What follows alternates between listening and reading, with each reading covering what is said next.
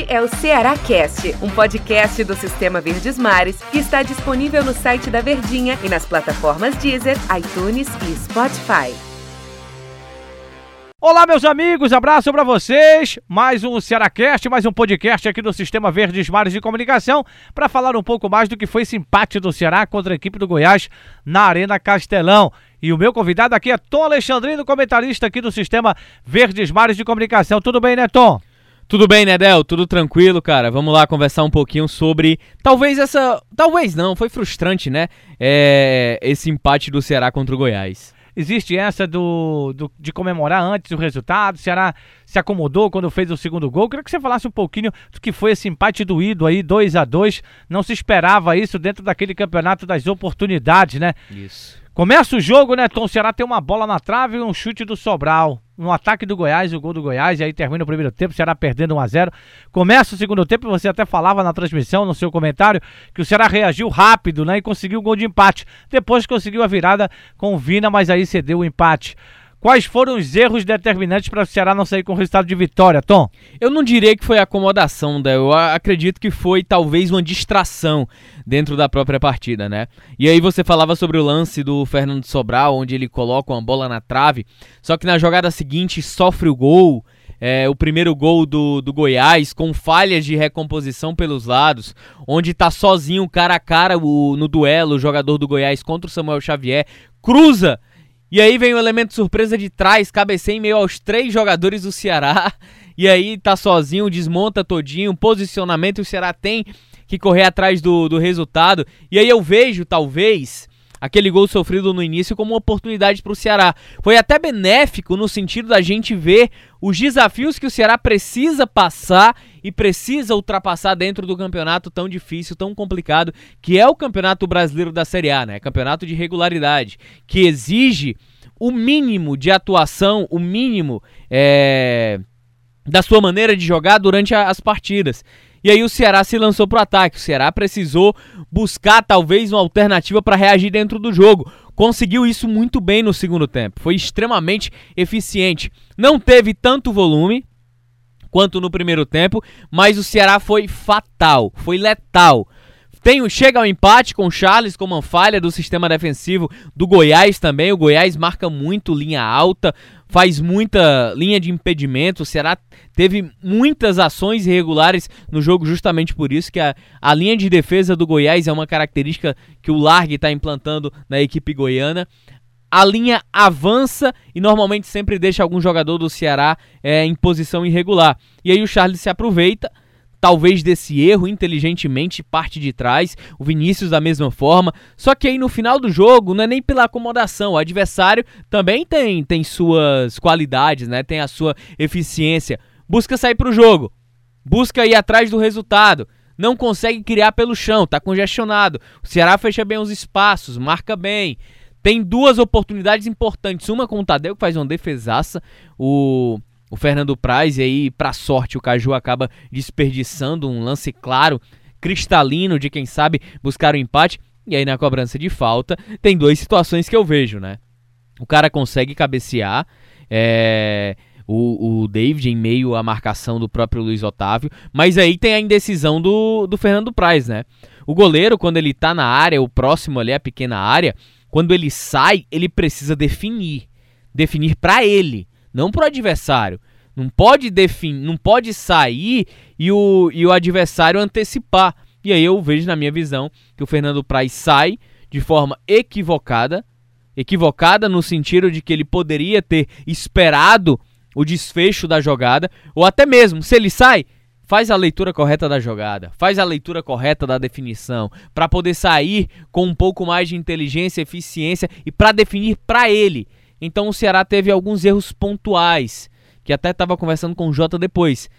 Sofre o gol logo no início e sofre o gol no final da partida. Pois é, né, Tom? E, e, durante a transmissão, durante os seus comentários, você elogiou muito o trabalho do Guto Ferreira, né? E no final do jogo, eu lembro muito bem que quando o juiz apitou o final do jogo, você disse: olha, quando o Jota lhe chamou para falar suas considerações finais, você falou, ressaltou que foi um resultado ruim por ter sido em casa o jogo e um, um adversário que está abaixo na tabela e tem uns jogos ainda a fazer, né? E pode chegar muito próximo ali.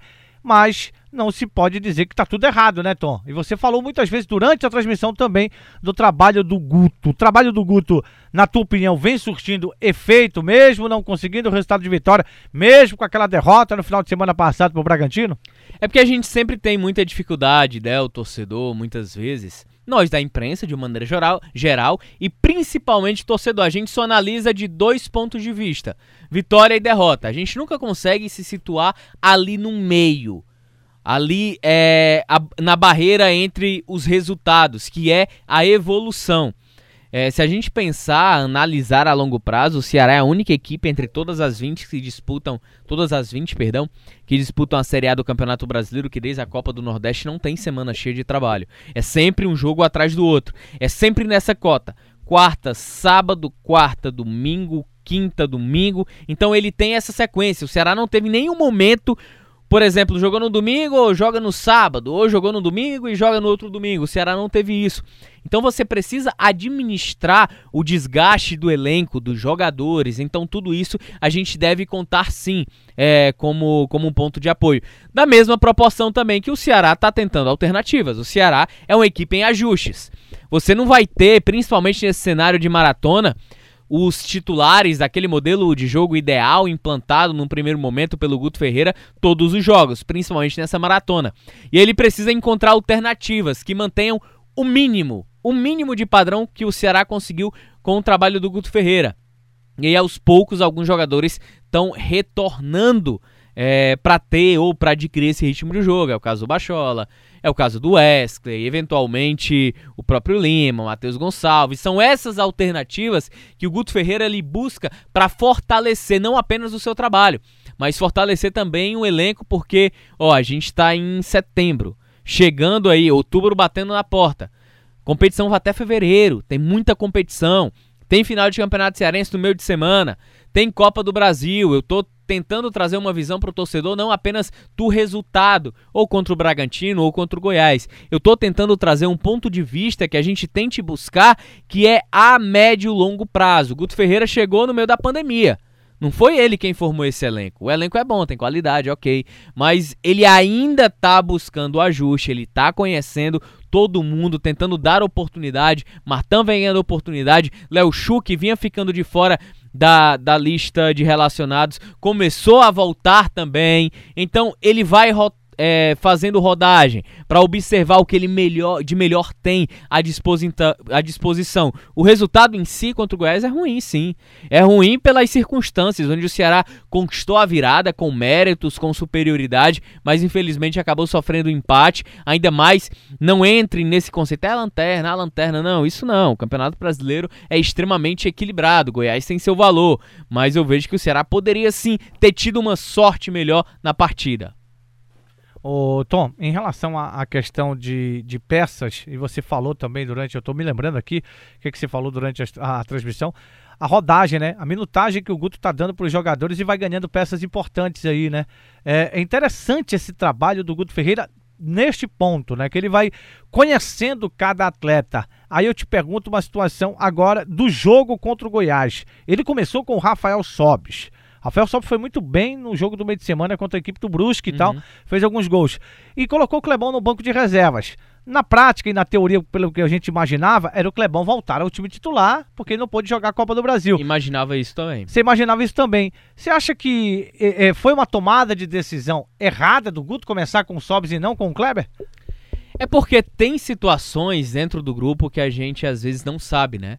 É, vai ver que, em relação ao planejamento do Departamento de Fisiologia, pela sequência que o Ceará tem, não seria ideal começar com o Clebão, vamos supor. Ou então, pô, o Rafael Sobis veio bem, jogou os dois jogos da Copa do Brasil, tá com moral, fez os dois gols, quero dar confiança pro jogador. Então isso faz parte do planejamento, do planejamento, perdão, de grupo faz parte do planejamento do Guto de querer melhorar ainda mais os seus atletas, ganhar ainda mais poder de recomposição, ainda mais com um jogador espetacular, que é o Rafael Sobis, mas que não vive uma temporada no Ceará de acordo com a qualidade dele, entendeu? Então eu acho que o Guto ele tentou, se não for por esse essa explicação é, física, foi muito mais para dar moral ao jogador, mas ao meu ponto de vista, a partida contra o Goiás, onde o adversário se fecha, onde o adversário espera, é, que o Ceará ataque, para tentar buscar a melhor maneira de envolver, de buscar um contra-ataque, a melhor opção era o Clebão. Porque você tem um centroavante com o adversário fechado, você sai, você puxa a marcação, você também prende a marcação dos dois zagueiros e no primeiro tempo que a gente viu foi um Goiás com mais facilidade para marcar. Sempre os dois zagueiros soltos na área é, para organizar o sistema de marcação justamente por isso. Porque o Rafael Sobes não é um centroavante. E aí ele sai muito da área e acaba não puxando essa marcação, como por exemplo um centroavante de função é, acaba fazendo. Valeu, Tom Alexandrino. Obrigado. Valeu, aqui. valeu, Del. Obrigado por estar comigo aqui nesse Cearacast. Valeu, galera. Obrigado pela audiência. Um abraço. Tchau. Até a próxima.